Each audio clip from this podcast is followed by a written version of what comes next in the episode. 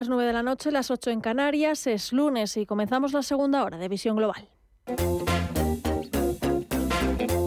En Radio Intereconomía, Visión Global. Mireya Calderón. Las bolsas prolongan las subidas a la espera de conocer más detalles sobre el mercado laboral estadounidense y de que el presidente de la Reserva Federal, Jerome Powell, aporte nuevas pistas sobre el futuro de la política monetaria. El IBEX 35 se afana por revalidar nuevos máximos plurianuales y ha avanzado hoy un 0,49% que le hace superar la barrera de los 9.500 puntos, niveles que no se veían desde febrero de 2020. Fuera de nuestras fronteras, hoy se ha conocido el nivel de confianza de los inversores en la actividad económica de la zona euro, medida por el índice Sentix.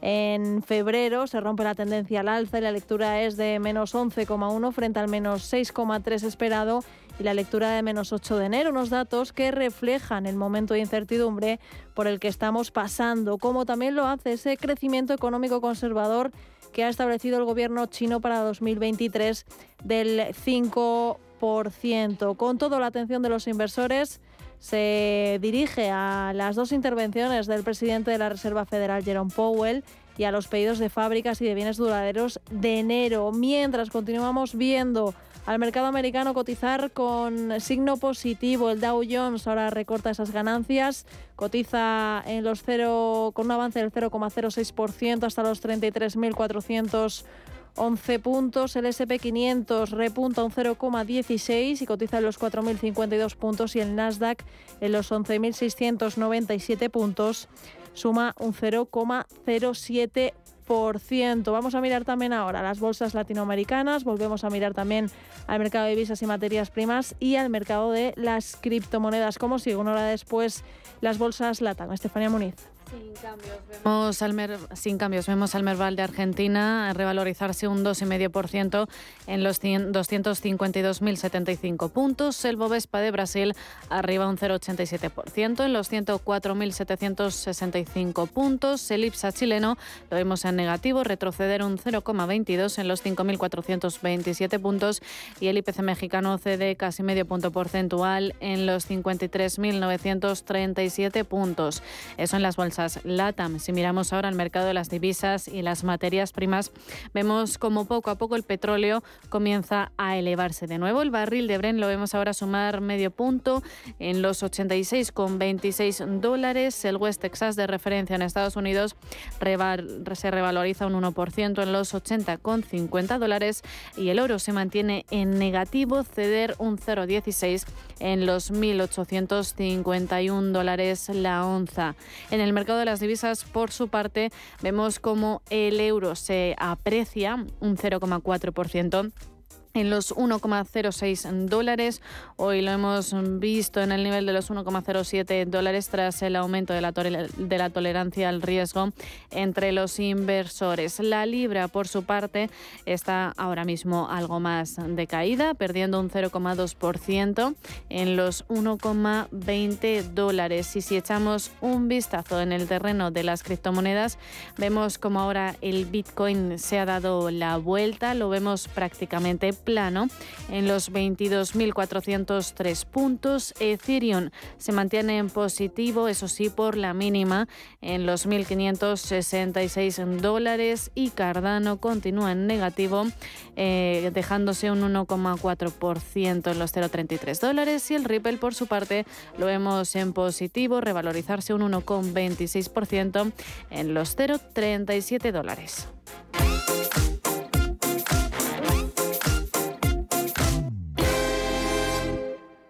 ¿Tú sabes cómo reclamar una factura de la luz? Yo tampoco.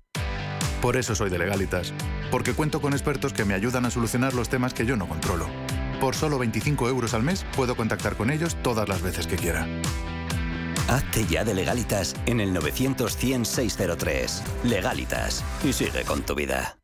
En Sol Naturaleza tenemos el alimento perfecto para tus cartílagos, Celand Celand es un producto que mantiene en equilibrio las articulaciones, las nutre y alimenta. Con Celand ganarás en calidad de vida y bienestar. Visita nuestra web solnaturaleza.es o llama al 91 31 31 409. Cuidado con la sopa, que quema. Siempre hay alguien que cuida de ti. En Autocontrol, anunciantes, agencias y medios, llevamos 25 años trabajando por una publicidad responsable.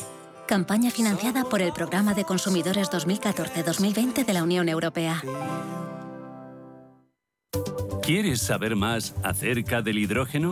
H2 Intereconomía te cuenta las últimas novedades, avances tecnológicos y entrevistas de interés sobre este medio energético. Los martes, de 11 y media a 12 de la mañana, H2 Intereconomía, presentado por Rubén Gil, tu espacio semanal sobre el hidrógeno. Porque en Radio Intereconomía apostamos por el sector energético y la energía limpia.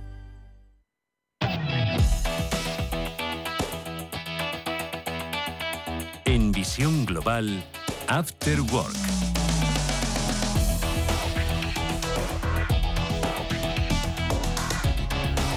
Y antes de presentar a nuestros tertulianos de, este lunes, vamos a repasar los temas que nos vas a dejar sobre la mesa. Estefanía Moniz, ¿con qué vamos a empezar? Pues comenzamos los temas de esta tertulia y nos vamos hasta Francia, porque hay acuerdo entre el Ejecutivo de Emmanuel Macron y los grupos de distribución que han aceptado reducir sus márgenes con una cesta de productos básica al menor precio que cada uno de ellos se elegirá y que llevarán una etiqueta común denominada trimestre antiinflación.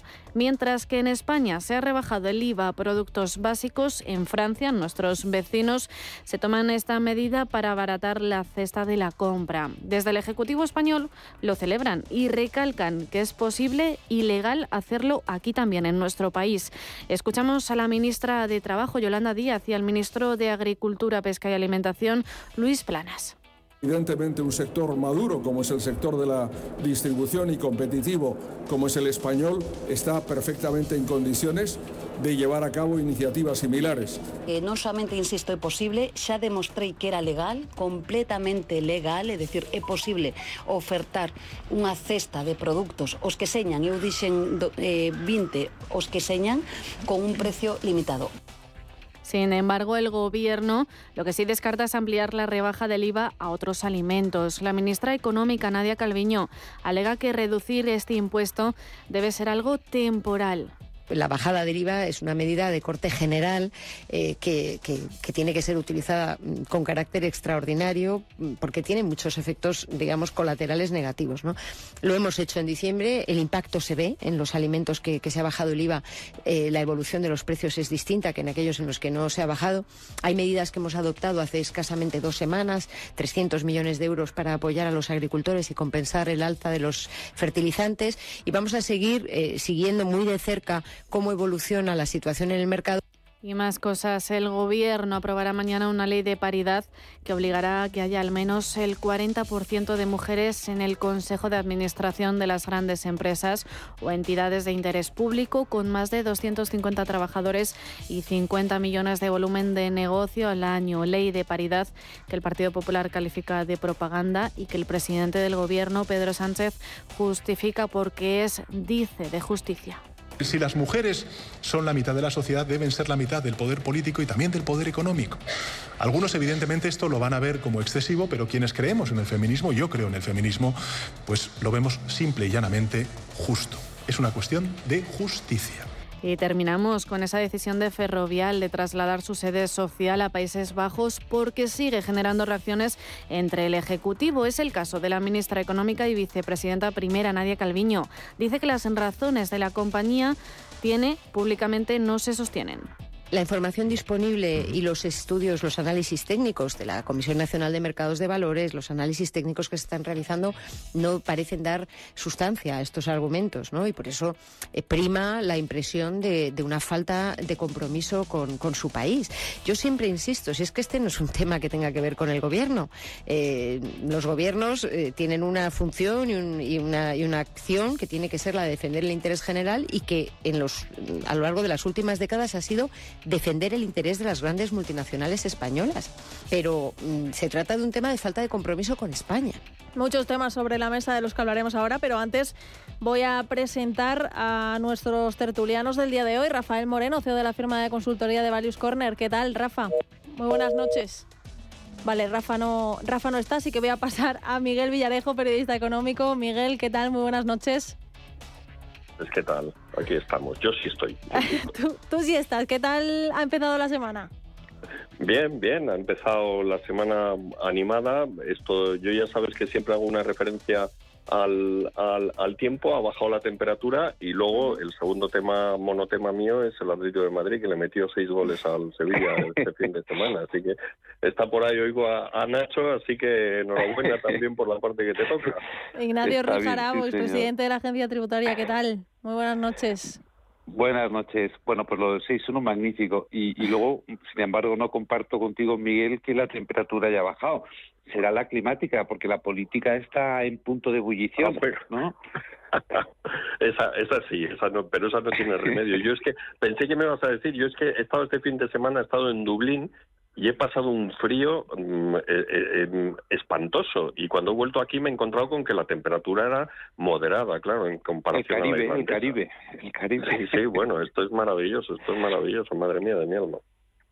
Y voy a presentar también a Rafael Moreno. Creo que ella sí que está por ahí. Rafa, ¿qué tal? Muy buenas noches. ¿Qué tal? ¿Cómo estáis? Buenas noches. Tú no compartes, ¿no? Ese 6-0, creo. Bueno, yo 6-1, 6-1. Lo que me alegro, yo, yo lo que me alegro es que, que os divirtáis tanto con seis goles a un Valencia en una liga nacional y nosotros, oye, cuando le metemos cinco al Liverpool en la Champions, pues tampoco pasa nada. O sea, es una cosa normal. Y entiendo que os alegréis con estas, con estas palizas que metéis en las ligas locales, en las ligas locales, a contrincantes locales. Nosotros lo dejamos para el Liverpool y cositas del estilo, nada más. Oye, enhorabuena, enhorabuena, muy bien, de verdad. Y aparte de... Porque al Betis ni uno, ¿eh? aparte de ese comentario, Rafa, ¿qué tal? ¿Empiezas la semana tú? Muy, muy, muy bien, estupendamente bien, gracias a Dios. Y es verdad que estoy con Miguel, que las temperaturas vayan subiendo, que es lo que ya necesitamos una vez. Así que fenomenal, gracias a Dios. Vale, pues em, nos ha dejado Estefanía muchos temas sobre la mesa, pero vamos a, comentar primero em, esa noticia que, que de Indra, que acaba de aparecer ahora hace una horita escasa, que Ignacio Matáis dejará de ser el consejero delegado de, de Indra y que se cierra así la etapa de Fernando Abril Martorell al frente de Indra, eh, con, con, esa, con ese fin, con la salida de su último gran ejecutivo. Rafa, voy a empezar por ti. Em, ¿Cuál es tu valoración? Pues qué curioso que, hablemos de Indra, de una empresa como Indra, en la cual pues el gobierno tiene... Acabamos de escuchar al señor Calvillo, ¿no? que ya no se meten con las empresas o que ya...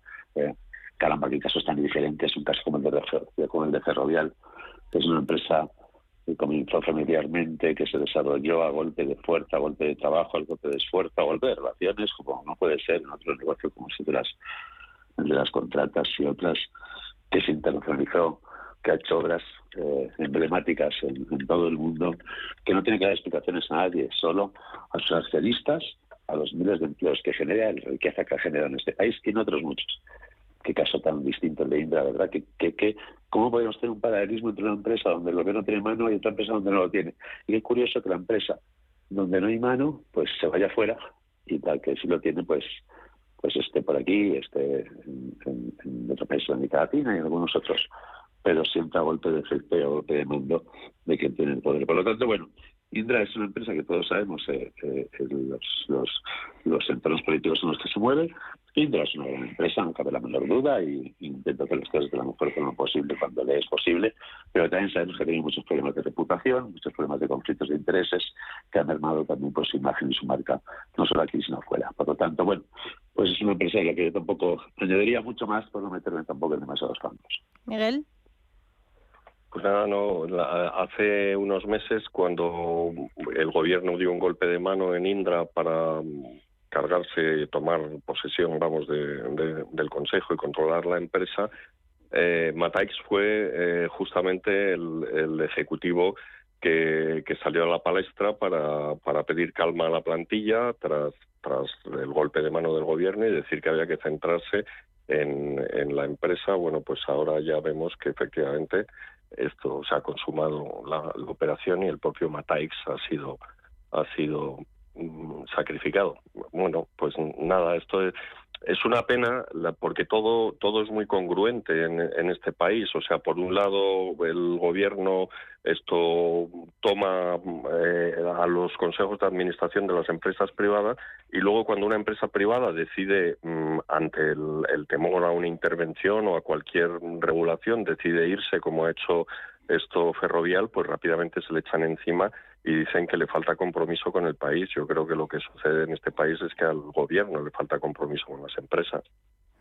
Ignacio. Bueno, primero de Matáis, eh, es un hombre de trayectoria como gestor, como director de empresa larga, ¿no? Desde el grupo Sener, que fue su origen, luego fue consejero delegado de ITP recién privatizada la empresa por parte de, de la SEPI y, y, bueno, es un hombre de trayectoria inmaculada. ¿no? En cuanto a Indra, es curioso porque ahí se pasa como en el cuento aquel de Penélope, ¿no? es decir, por el día un gobierno liberal eh, privatizó Indra y se apartó, que era de alguna pequeña participación simbólica y sin intervenir en la empresa, y por la noche un gobierno conservador en el sentido de, de, intervencionista, y es el, gobierno del PSOE, pues recupera capital en Indra y, mete la mano otra vez y mete cárcel. ¿no? Es un desastre, es una pena que, efectivamente el intervencionismo del gobierno en el área económica y en el caso de Indra pues se ha, realizado de forma muy patente. Y luego en relación, como habéis hablado de, de el caso de Ferrovial, yo solamente voy a decir, no sé si hablamos luego más o no, pero el tema de, antipatriota que se le ha calificado mm, por todo el gobierno, eh, de con unas palabras u otras, yo hago una reflexión solo, ¿no? Calificaría todo el gobierno con su presidente a la cabeza de antipatriota a una empresa extranjera que en vez de instalarse en su país de origen venir a España, ¿es antipatriota una inversión extranjera en nuestro país? Según ellos sí, ¿no? Bonita manera de atraer inversión extranjera a España, ¿eh? bonita manera. Ahora que dejas eh, el tema de Ferrovial sobre la mesa, Ignacio, eh, os voy a preguntar por él, porque eh, ya, ya lo habéis comentado un poquito, el gobierno amenaza, bueno, siguen las discrepancias con, con, esa decisión de Ferrovial de trasladar su sede social a Países Bajos. Ahora el gobierno amenaza con aplicar a Ferrovial el escudo antiopas. Eh, las grandes constructoras aluden a hacer un frente común contra el gobierno en su conflicto con Ferrovial. Mm, Rafa, no sé muy bien eh, por dónde puede salir todo esto o qué se quiere conseguir por parte del gobierno al final, porque la decisión ya está tomada. A lo que se quiere conseguir por parte del gobierno es lo que venimos hablando desde las últimas semanas. El gobierno solo tiene un, un interés, que es mantenerse en el poder. ¿Cómo se mantiene el gobierno en el poder? Indudablemente con eh, soflamas populistas. Con, eh, España es un país difícil. España es un país difícil, ¿por qué lo digo? Voy a leer una estadística. España es el país eh, cuyos habitantes, solo el 20%, piensan que su país ha aportado algo a la cultura mundial. Portugal está en un 50, Francia en un 80%. Es decir, cada país piensa que su país es importante y su país ha aportado. Es el que menos, el que menos la población piensa que el país ha aportado. Por otro lado, vi otro análisis de Google muy interesante, eh, donde había hecho Google un análisis de, eh, había ubicado en todo el globo terráqueo a nivel mundial, hechos históricos y personajes históricos, es decir, eh, dónde se habían producido el mayor número de hechos históricos. Cuando uno entra en este mapa, que lo recomiendo, es muy interesante, eh, el país del mundo con mayor número de hechos históricos y personajes ilustres es España. Es decir, el país que más ha aportado la cultura y la historia mundial es España. No es Francia, no es, es España. Acorda Google, ¿eh? No es. Fíjate la, la, diferencia, ¿no? O sea, la inmensa mayoría de los españoles piensa que España no aporta nada y los hechos demuestran que sí lo ha hecho. ¿Por qué digo esto? Porque en España al empresario se le odia. España es un país difícil, España tiene creencias muy arraigadas que no tienen que ver con la realidad. España es el, país, el país que más odia al empresario de todos nuestros alrededores, de toda, la, de toda la Unión Europea. En España no gusta el empresario. No voy a entrar en las razones, son envidias, no entro, pero el hecho, el hecho real es que no gusta el emprendedor. Hasta que el emprendedor crece, existe el empresario. ¿sí? Entonces, ¿qué ocurre? Que el gobierno lo sabe. Que el señor Sánchez no tiene un pelo de tonto y lo sabe. Entonces no le importa para nada, para nada. La procura con Ferrovial es una excusa más para decir que está a favor de los pobres y en contra de los ricos, los del puro, los que te machacan, los que te hunden, los que te aplastan, los que te esclavizan. Yo te voy a sacar de ahí, porque yo voy contra los del puro. No quiere nada más. Todo lo demás, todos los análisis técnicos, todos los análisis empresariales, todos los análisis estratégicos, todas las, no tiene ninguna importancia, porque lo único que le mueve al gobierno es mantenerse en el poder con socios populistas, basándose en lo que piensa la mayoría de la gente que camina por nuestras calles. Y la mayoría de la gente piensa que el señor del Pino es un sinvergüenza, que el señor del Pino es un tío rico, ¿qué, habrá hecho para hacerse rico? Ah, mira, a este, pues eh, mira, ojalá le empuren. Estoy hablando como en un bar, que es como hay que entender las cosas. Hacemos un análisis estratégico de ferrovial, hacemos unas cuestiones técnicas de que se ha ido por una serie de razones, hacemos un paralelismo con todas las empresas o multinacionales del mundo, pero la realidad del gobierno es que solo le mueve esto. Entonces, si él puede con esto rellenar titulares, por eso se tromba a todos los ministros, porque así se deja hablar del sí o sí, se deja hablar de la Litrans y se deja hablar de los corruptos estos cutres, como decía Feijo, y se deja hablar de mil temas que le están machacando.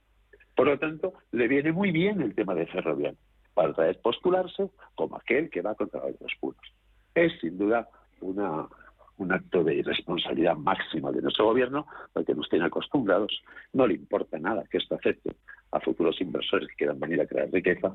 Lo único que, le, lo único que, le, que busca es ese asentamiento en el poder. Miguel. Bueno, yo la verdad es que leyendo estos días todo el tema, eh, es verdad que el, gobierno ha salido en tromba contra Rafael Pino en gran medida por lo que estaba señalando antes Rafa, porque es que quita de la portada de los diarios al, los, los, escándalos en Canarias, la, la, ley del solo sí es sí, en fin, les, les ha dado un, balón de oxígeno. Y, y, en gran medida por también por lo que dice Rafa, pues en este país los empresarios son bultos sospechosos, lo han sido siempre. aquí este fin de semana el presidente Sánchez se reunía con la primera ministra finlandesa el viernes, con Sana Martin, y estuvo discutiendo con ella y, diciendo que la Unión Europea tenía que hacer, tendría que hacer algo para evitar que Irlanda, Luxemburgo y los Países Bajos pues eh, se disputen a golpe de reducciones tributarias las sedes de las multinacionales. Pero bueno, luego mm, Ignacio me, corregirá si me equivoco, pero Holanda no tiene una tributación por sociedades inferior a, la española. O sea, el, tipo allí es del 25,8% frente al español que es del 25%. Eh, ¿Dónde está la competencia desleal? Pues, mm, pues en cómo se tratan los, los, los dividendos o los beneficios que se repatrian. En toda la comunidad europea, lo normal es que como esos beneficios ya han tributado en el lugar de origen, eh, se disfruten de una bonificación del, del 100%. Pero aquí, eh, como tenemos un gobierno tan preocupado por la situación de los oprimidos, se decidió que se les iba a pedir un esfuerzo más a los empresarios y entonces eh, la, bonificación ahora solamente se aplica al 95% de los dividendos repatriados. Eso a Ferrovial le cuesta 40 millones de euros, esto según unos cálculos que ha hecho el Banco de Sabadell. Eh, y, yo lo que no veo aquí es el dumping por ninguna parte. Aquí lo que veo es un antidumping por parte del gobierno español que se pega un tiro en un pie y luego dice que, la culpa es, le echa la culpa a, a Ferrovial a mí me parece que, todo esto es una historia lamentable, que desde luego lo último que debe hacer un empresario es guiarse por, por, el, por criterios abstractos, o sea, los empresarios lo que tienen que estar pendientes es de la cuenta de resultados, porque si no, al final la empresa no es rentable y si la empresa no es rentable tiene que cerrar y con ella se acaban los puestos de, de trabajo. La empresa no puede moverse por sentimientos patrióticos y desde luego la empresa no puede tolerar que que operar en un país primero con un clima hostil descaradamente, no legalmente todavía, pero sí política y culturalmente con unos miembros del gobierno, ministros que están continuamente llamando especuladores eh, y capitalistas despiadados a los grandes empresarios y luego que, en cuanto te descuidas te meten un impuesto nuevo. Bueno, pues lo lógico, lo que tendría que preocupar al gobierno es preguntarse qué estoy haciendo yo para que una empresa como Ferrovial desafíe la, la tormenta mediática que ha supuesto su salida del país. Entonces, si hicieran ese análisis honesto esto, esto se darían cuenta de que, de que, de que Ferrovial lo único que hace es atender los intereses de sus accionistas como debe hacer cualquier empresa y no se sorprenderían tanto. Ignacio, por alusiones. Venga, eh, bueno, el análisis fiscal que ha hecho Miguel es perfecto. Solamente un cambio terminológico. ¿eh? Lo del 100% del dividendo percibido procedente de las filiales en el resto de Europa, que en España es solo un 95%, por tanto se tributa por el 5%, no es bonificación, es exención. Pero es solamente el problema terminológico. Lo demás estaba perfectamente explicado, Miguel, por tu parte. ¿eh? Muchas gracias. Vamos a ver. no, quiero decir, eh, es verdad lo que decís de que en España el empresario tiene mala imagen, mala imagen fomentada además desde la izquierda, ¿no? desde los líderes de izquierda y los partidos de izquierda. Pero fíjate que, sin embargo, hoy he leído una encuesta donde la mitad de los españoles eran contrarios a la reacción del gobierno frente a la noticia de Ferrovial. Es decir, eh, los empresarios tienen mala imagen porque se ha fomentado esa mala imagen, pero bueno, eh, todos los muchos españoles han percibido que la reacción destemplada y completamente autoritaria del gobierno eh, no tiene no tiene razón de ser, ¿no? Y luego yo creo que por qué ha reaccionado el gobierno, aparte de por ponerse del lado de los pobres y tal, bueno, pues porque yo creo mm, de forma tan dura, el gobierno ha reaccionado de forma tan dura porque eh, tiene miedo a que no sea la única ferrovial, y, y desde luego porque, hombre, le ha sentado muy mal eh, la noticia de una multinacional como Ferrovial trasladándose la matriz eh, de España a Holanda es un palo, un palo en la rueda de, la presunción de lo bien que hace el gobierno español las cosas. Eh, publicado a toda Europa. Es decir, los europeos eh, saben también que Ferrovial se va. Ahora explico cómo se va, pero vamos. y, y, saben además las razones que está aludiendo, ¿no? Entre ellas son, mire usted, un mercado de crédito que me va a salir más barato ¿eh? porque la prima de riesgo en Holanda es más baja que la prima de riesgo país que hay en España, por culpa de nuestras cuentas públicas descuadradas, que eso se diga por una multinacional y que se sepa en toda Europa, al gobierno no le gusta en absoluto. Y la apelación a la menor seguridad jurídica que hay en España frente a la que hay en Holanda, al gobierno tampoco le ha gustado que eso se sepa en toda Europa. Entonces yo creo que el miedo a que se reproduzca la historia y lo mal que les ha sentado esas dos cosas justifican también esa salida absolutamente destemplada del gobierno. Y luego decir que hay un peligro, o sea, Ferrovial tiene un peligro y es que no cabe todo en los insultos que ha recibido y en los agravios que ha recibido la empresa y su presidente, sino que hay una cosa eh, de índole fiscal que es que estas operaciones, porque lo que Ferrovial hace es una fusión, es decir, la filial holandesa va a absorber a la matriz española. La, eh, empresa que está en España va a seguir en España. Lo que pasa es que eh, va a ser fusionada por su filial holandesa y, por tanto, la sede social del grupo pasa a estar donde estará su nueva matriz, que es la holandesa. Bueno, pues para esa fusión en el mundo fiscal hay un régimen fiscal especial de las fusiones, absorciones, aportaciones honorarias, etcétera, que por imperativo de una normativa comunitaria eh, busca la neutralidad, es decir, que no se pague ningún impuesto con estas operaciones de reestructuración societaria, para que sean posibles y, por tanto, las empresas puedan efectivamente reformarse, reformularse, etcétera. Eh, lo único que se pone como norma de prevención es que esa neutralidad fiscal no se consigue si el único objetivo que se busca es el ahorro fiscal. Ferrovial ha dicho muy claramente esas tres cuestiones que acabo de decir yo, bueno, aparte de una más, y es que la mayor parte de su negocio está en Holanda más que en España. ¿no? Eh, pero bueno, el gobierno tiene en manos de la agencia tributaria la posibilidad de prohibirle la neutralidad fiscal a esta operación y, por tanto, hacerle pasar indebidamente por la caja de la agencia tributaria. Evidentemente, luego será recurrido y acabará ganando Ferrovial, pero durante unos años le puede estar eh, haciendo la puñeta con una deuda tributaria indebidamente liquidada. Pero mm, yo no descarto que, dado como es la reacción que está haciendo el gobierno, dado su autoritarismo y el uso de todos los instrumentos de poder de los que dispone, eh, no descarto que obliguen a la agencia tributaria a hacer una indebida aplicación de esta norma. Pues veremos a ver en qué acaba em, todo, todo esto y seguro que lo veremos en los próximos días. Em, quería comentar también con vosotros todo el tema que está sucediendo en Francia, ese acuerdo entre el Ejecutivo de Emmanuel Macron y los grupos de distribución, ese llamado trimestre antiinflación, eh, comparándolo con lo que está pasando aquí en España, Rafa. Mm, allí llegan a un acuerdo, aquí mm, las medidas que se toman no se notan. ¿Por qué? Bueno, es que las medidas, a mí me, decía gracia, la señora Calviño se está llenando de gloria últimamente. Qué lástima, porque llegaba con esas ese aura de, una persona técnica, objetiva, bueno, ha perdido toda la objetividad, porque lo que dice últimamente pues son pues los soflamas que antes comentaba a nivel propagandístico político. Cuando dice que, que se nota la bajada de IVA, aspectos de la compra, y, que pregunten en la calle, vuelvo a hablar del bar. Yo, de verdad, eh, cada día intento ir más de análisis técnicos porque resulta que es que, bueno, afortunadamente tenemos unos oyentes muy preparados y se puede hacer cualquier análisis que lo va a entender, pero es que la mayoría de la gente que está en los bares o que va al mercado no nota ninguna bajada de ningún tipo. Y luego, además, lo que intentan es no solo hacer algunas medidas bastante absurdas, eh, como además, oye, pues resulta que no podemos comer carne y pescado porque como no bajan el IVA. En fin, son una serie de medidas que no tienen algún impacto alguno, son medidas que simplemente tienen el impacto propagandístico que se busca.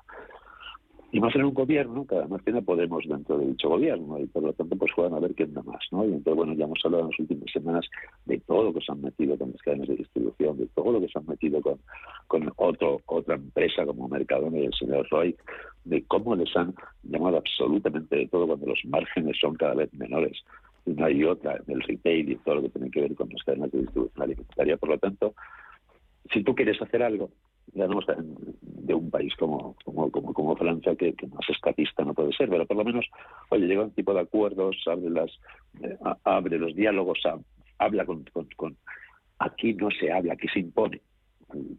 Tenemos un gobierno que es totalitario, tenemos un gobierno que no habla, tenemos un gobierno que no habla con los, con los patronal, a ver si por eso te quitan el nombre de patronal que parece del siglo XVIII, que no hablan con la patronal, que no hablan con... Por lo tanto, hay una falta de diálogo absoluta. No hay ningún diálogo, toman sus decisiones simplemente basándose en lo que he comentado al principio y lo voy a seguir comentando hasta que sean las elecciones, que es mantenerse en el poder, y en tanto en cuanto algo se salga de esa ecuación, pues no lo hacen. a mí no me conviene llegar a acuerdos serios, acuerdos razonables, acuerdos que puedan realmente, en periodos de alta inflación, pues ayudar a las familias, ayudar Claro que se puede hacer. Claro que se pueden hacer algún tipo de, medidas en ese sentido. Por supuesto que sí. Puntuales, eh, muy, muy, eh, muy quirúrgicas, obviamente, porque si no se convierten estructurales y luego pues van para hoy, hambre para mañana, pero se pueden hacer algunas cositas. Pero eso cuando hay buena voluntad, cuando hay vocación de servicio, cuando quieres ayudar. Macron parece que la tiene muchísimo más, y tampoco he sido un fan de Macron, pero indudablemente la tiene mucho más de, que desgraciadamente que el gobierno. Por lo tanto, la diferencia está en la voluntad. Aquí no hay voluntad ni vocación de servicio, ni vocación de ayudar a, los ciudadanos, al pueblo. Y en Francia, hombre, pues tiene un presidente que, que por lo menos sí lo parece y lo demuestra con algunos hechos. Es la única diferencia, la vocación y la voluntad de hacer las cosas más o menos bien. Miguel. Bueno, yo creo que por lo que he visto, porque no conozco en detalle las medidas que ha adoptado o que van a adoptar las grandes superficies en Francia, pero da la impresión de que es una medida bastante cosmética, o sea, y que en cualquier caso no consiste en limitar precios. El gobierno no va a interferir los, los precios, únicamente va a comprobar que, que, no se separan los precios en destino mm, demasiado de los precios en origen, pero bueno, eso ya ya ya se hace, vamos, en España por lo menos se hace a través de, un indicador, el IPO, el índice de precios en origen y, destino, y, ahí se ve que efectivamente cuando suben en origen, suben en destino y no hay ninguna separación, vamos. Eh, en ningún caso. No, yo creo que lo que ha hecho Macron está aterrado ante la posibilidad de, lo, de que se le repita lo de los chalecos amarillos y entonces ha hecho una medida que por una parte no va a suscitar la hostilidad de la Comisión Europea, porque si empiezas a intervenir precios te van a llamar la atención, y por otra parte le permite a él dar a entender que está haciendo algo y que de alguna manera les ha doblado el brazo a las grandes superficies que van a hacer lo posible por presentar ofertas esto más económicas a sus a sus mm, a sus clientes. Bueno, pues nada, sinceramente no creo que vaya a tener un impacto eh, muy muy elevado en, la inflación. Eso mm, se consigue a través de otras medidas como las que han hecho los alemanes de un pacto de rentas y a base de paciencia y sobre todo asumiendo que, que somos un poco más pobres que hace dos años. Ignacio. Fíjate, eh, vamos a ver, cuando, cuando esto lo planteaba hace ya meses, casi un año, Yolanda Díaz, invocaban otro ejemplo francés, eh, muy parecido a este, que se puso en época de Sarkozy y fue retirado a las tres, cuatro semanas tras un fiasco absoluto, ¿no? Pero es más, es que Yolanda Díaz hace unas semanas, un par de meses o tres, llegó a un acuerdo con una multinacional francesa ¿eh? aquí en España, eh, que sacó su famosa cesta de 12 productos, ¿os acordáis? Y luego se vio que los 12 productos, bueno, eran una auténtica tomadura de pelo. Es decir, que, vamos a ver, estas cosas son maquillaje, efectivamente, y ya veremos lo que dura en Francia y el resultado que tiene. Y un matiz a lo que dice Rafa, que bajar el IVA sí que tiene efecto, Rafa.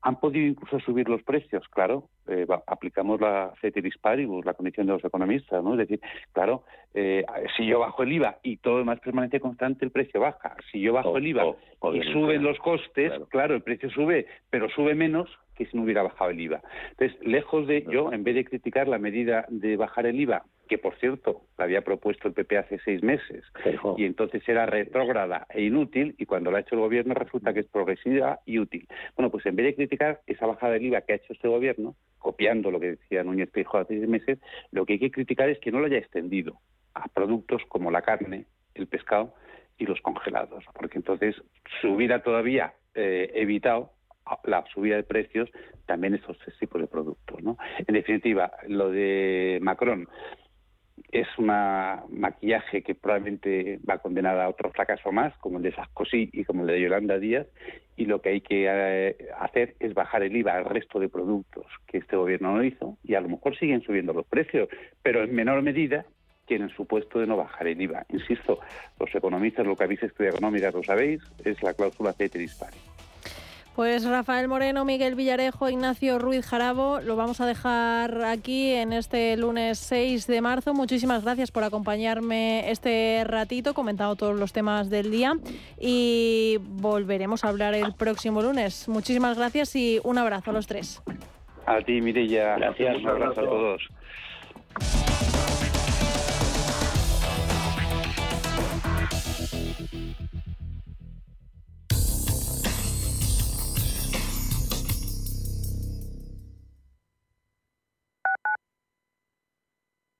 ¿Quieres invertir de manera inteligente con altas rentabilidades y riesgo controlado? Cibislen es la empresa líder en inversiones inmobiliarias. Invierte con garantías desde solo 250 euros. Miles de inversores ya confían en Cibislen para sacar la máxima rentabilidad a su dinero. Únete a la inversión inteligente visitando cibislen.com.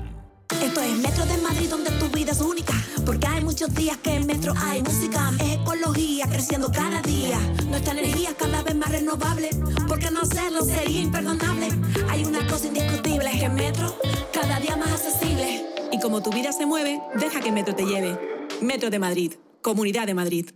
Redecora tu casa, redecora tu casa, redecora tu casa, redecora tu casa, redecora tu casa. Reforma integral piso de 80 metros cuadrados en 8 semanas, 32.950 euros. Redecora tu casa, redecora tu casa, redecora tu casa. Seguimos siendo la primera empresa española en darte por escrito la duración, las calidades y un precio cerrado. Conócenos en redecoratucasa.com. Sostenibilidad, tecnología, sector inmobiliario, materias primas y formas de inversión alternativas se dan cita en La Hora del Inversor, un programa en el que nuestros oyentes aprenderán dónde invertir su tiempo y su dinero escuchando a los mejores expertos. De lunes a jueves, de 7 a 8 de la tarde en Radio Intereconomía, La Hora del Inversor, con Alma Navarro. Lo que te gusta, lo que te emociona, lo que te estremece, lo que te espera. Cultura, arte, ciencia, pensamiento, literatura, arquitectura, diseño, cine, historia, música. Nace Caixa Forum Plus. Una nueva forma de conectar con toda la cultura y la ciencia al alcance de tu mano. ¿A qué esperas? Descárgatela. Caixa Forum Plus. Fundación La Caixa. Radio Intereconomía. Eres lo que escuchas.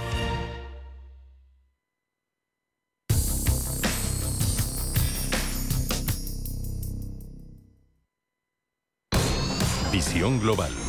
Los mercados.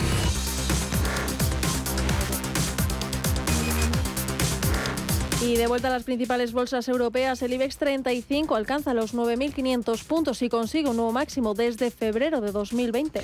Sí, el selectivo español ha terminado el día de hoy con un avance del 0,49% hasta los 9.511 puntos, apoyado sobre todo por la banca y por Telefónica. Sabadell se ha notado un 3,07%, Unicaja un 1,67%, Santander un 1,61%, Bankinter un 1,36%, CaixaBank Un 1,25 y BBVA un 0,92% arriba. Han cerrado con importantes subidas a la espera, eso sí, de las pistas que pueda dar el presidente de la Reserva Federal sobre nuevas subidas de los tipos de interés. Por su parte, Telefónica también ha sumado un 1,67%. Pero por otro lado, la firmeza de los bancos y Telefónica ha neutralizado el freno ejercido por las empresas de renovables. Acción Energía ha recortado un 3,37% y Solaria un 2,03%.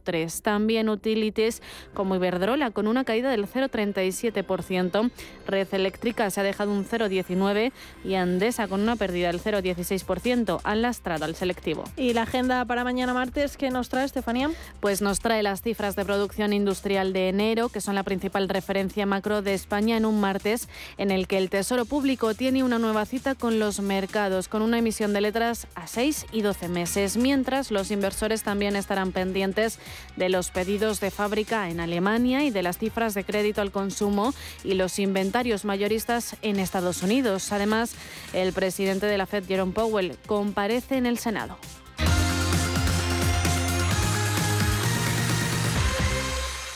Si caminas solo, irás más rápido. Si caminas acompañado, llegarás más lejos. Luna Sevilla es su asesor patrimonial de referencia. Prestando nuestros servicios como agentes de Caser Asesores Financieros, somos una empresa con amplia experiencia profesional y una clara apuesta por la formación de calidad, la información transparente y objetiva y por el asesoramiento financiero personalizado y continuado. Si desea más información, visite lunasevilla.es o llámenos al 91 762 3442.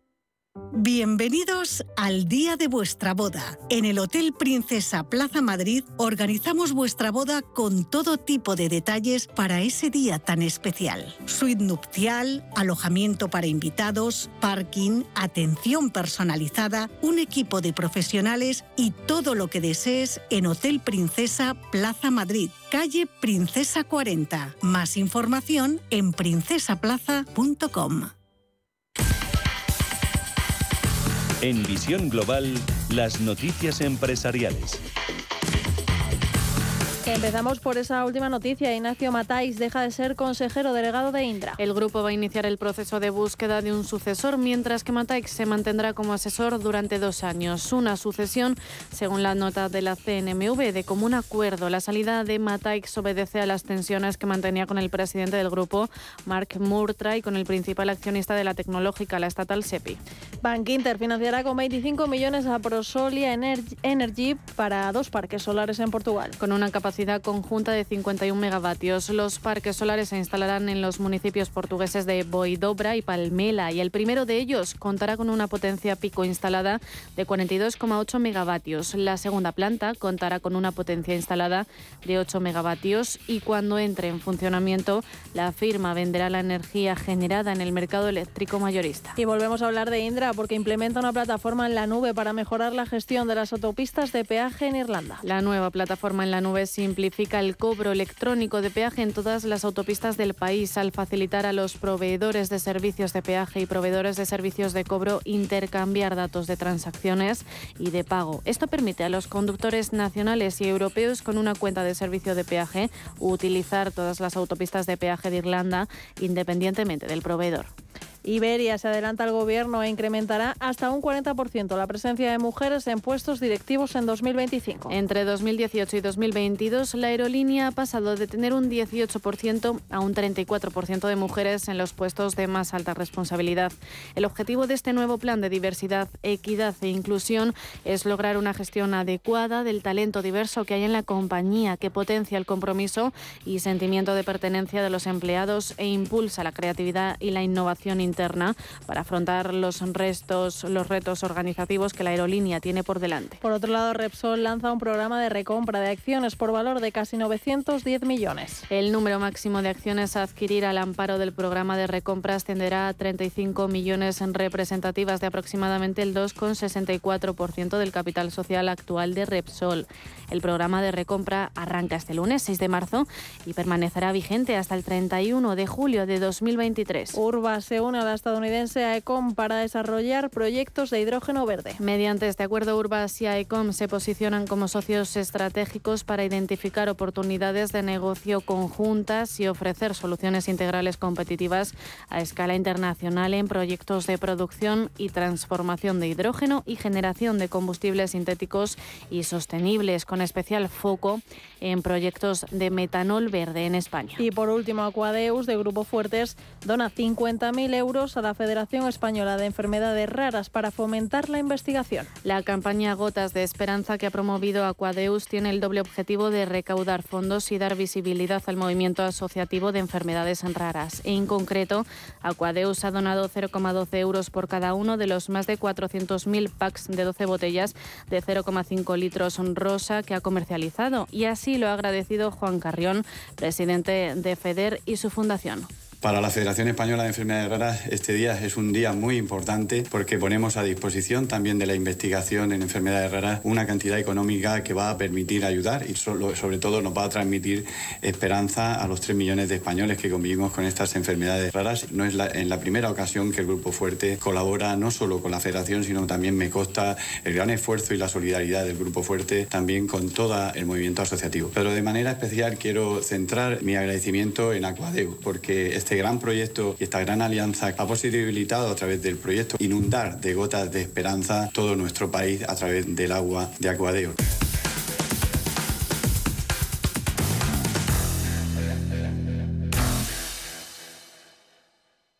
La historia interminable es el musical del que todo el mundo habla. No dejes pasar más tiempo y descubre esta superproducción para todos los públicos. Te esperamos en el Teatro Calderón. Consigue ya tus entradas en la musical.com, donde siempre querrás volver.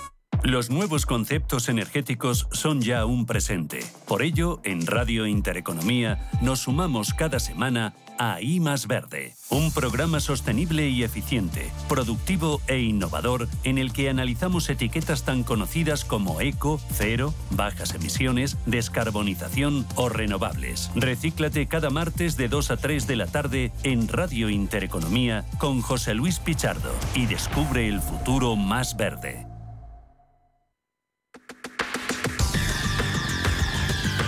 El análisis del día con visión global.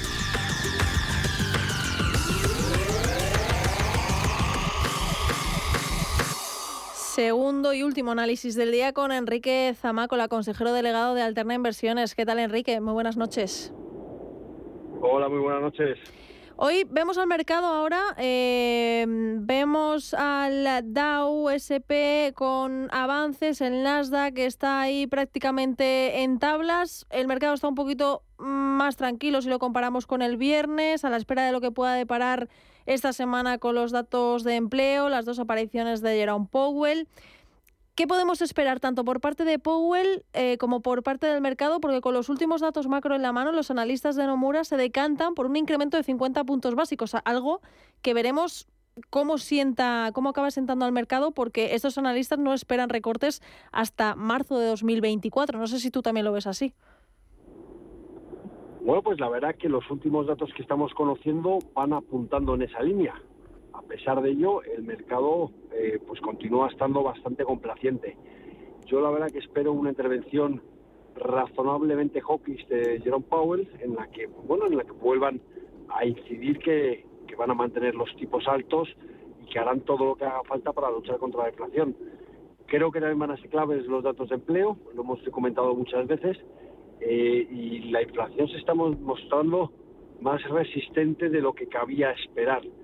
Eh, también hemos comentado en otras ocasiones que creo que la clave van a estar los meses más adelante, mayo, julio, julio, eh, sobre todo por el efecto base y porque ya habremos pasado lo más crudo del invierno en Europa, pero, pero sí que me sorprende quizá el mercado mostrándose bastante complaciente cuando ya somos bastantes los analistas que empezamos a pensar que no va a haber recortes durante el 23 y que estos se podrían alargar a finales del primer trimestre del 24 y que habrá que, habrá que ver cuáles son los niveles de aterrizaje finalmente de la FED.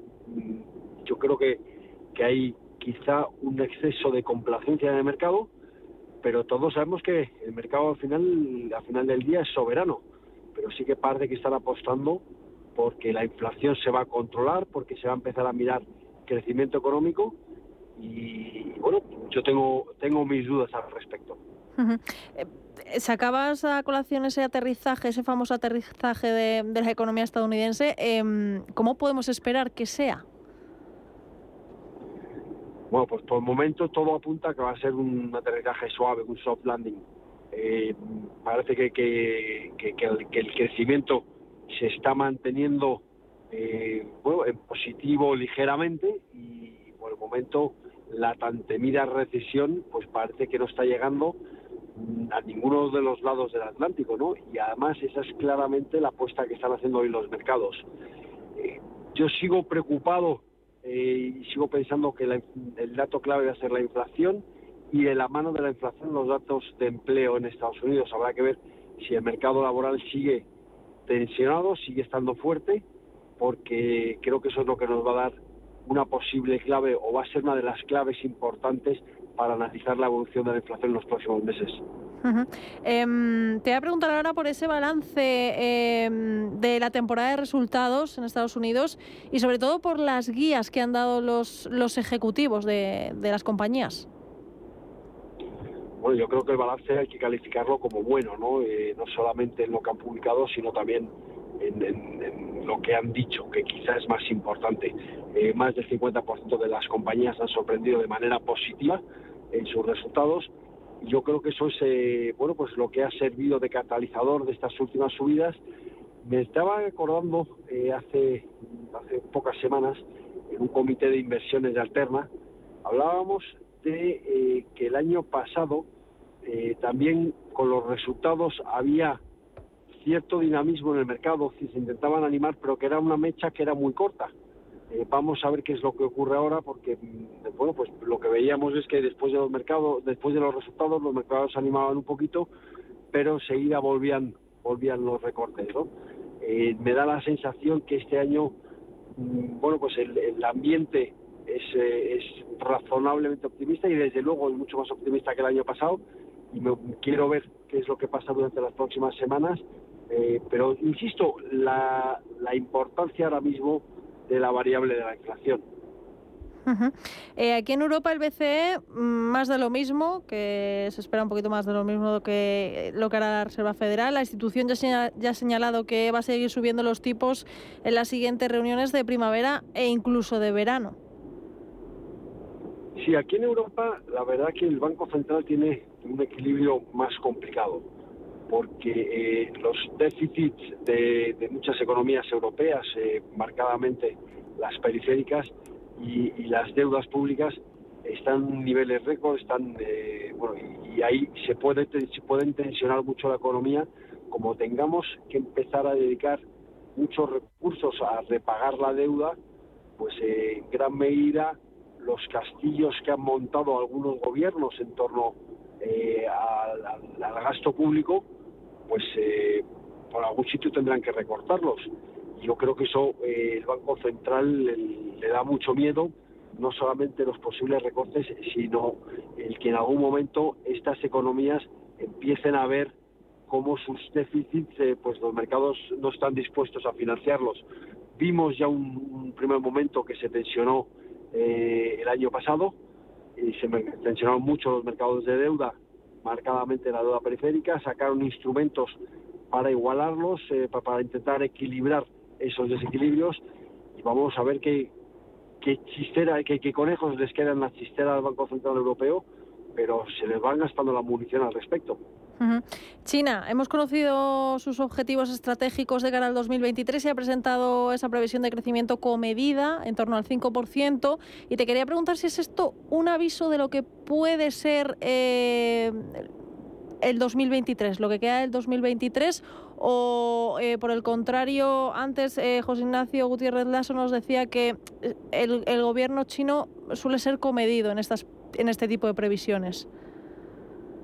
Sí, es verdad que suele ser comedido, pero a mí eh, los datos chinos, eh, siempre los datos de la economía china, siempre eh, he tendido a ponerlos un poco en reserva.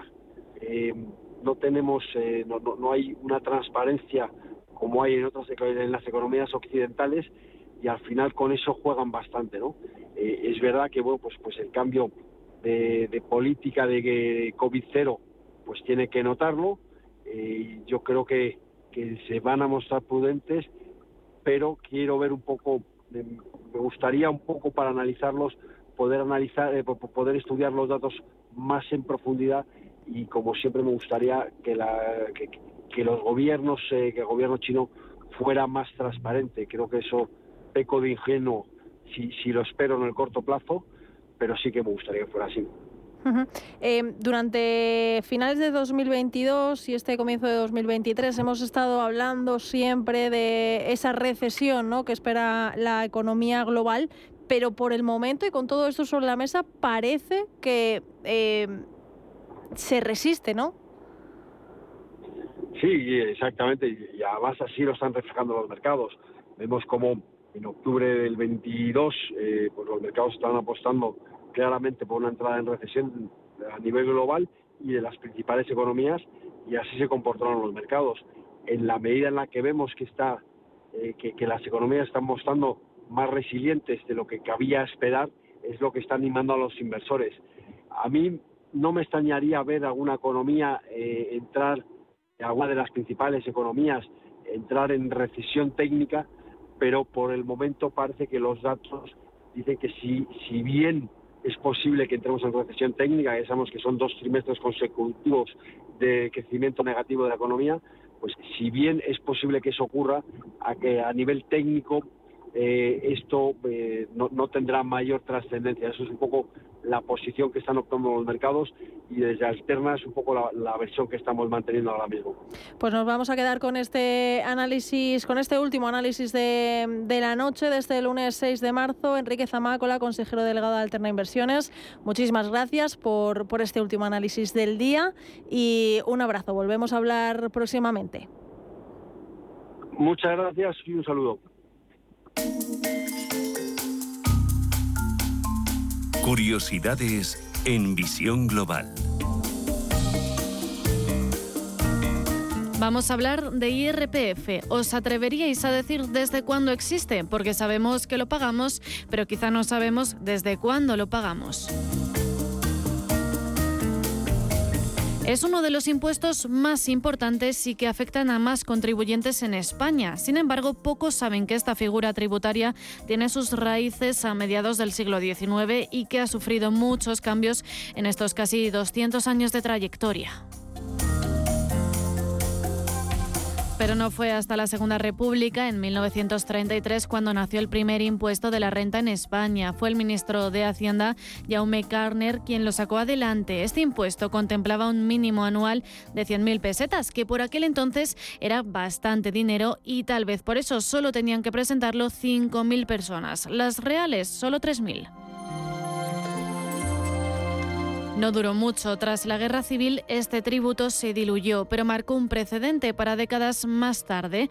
En 1977, en el marco de los pactos de Moncloa, se sentaron las bases del sistema fiscal moderno y un año más tarde llegó el IRPF, respaldado por un amplio consenso político.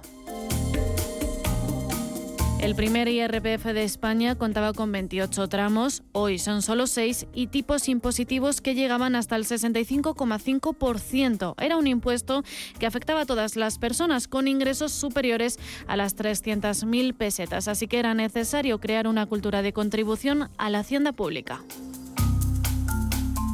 También hubo casos famosos convertidos en leyenda y relacionados con el IRPF. El de Lola Flores, que no presentó la declaración entre 1982 y 1985. Fue uno de los más mediáticos. Ella decía, si una peseta diera cada español, decía la folclórica ante las cámaras, compungida por la deuda acumulada.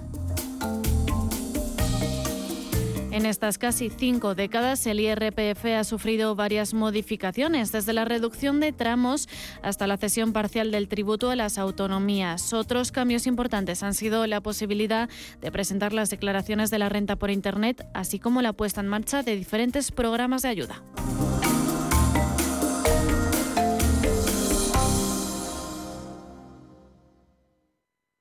Visión Global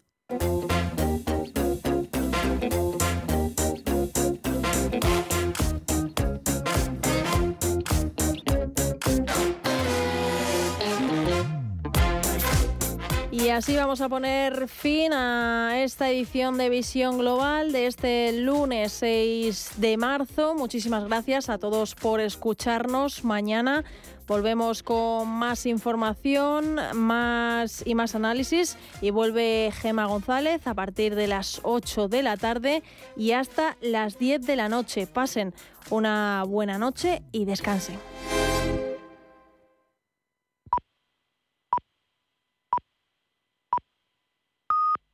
Son las 10 de la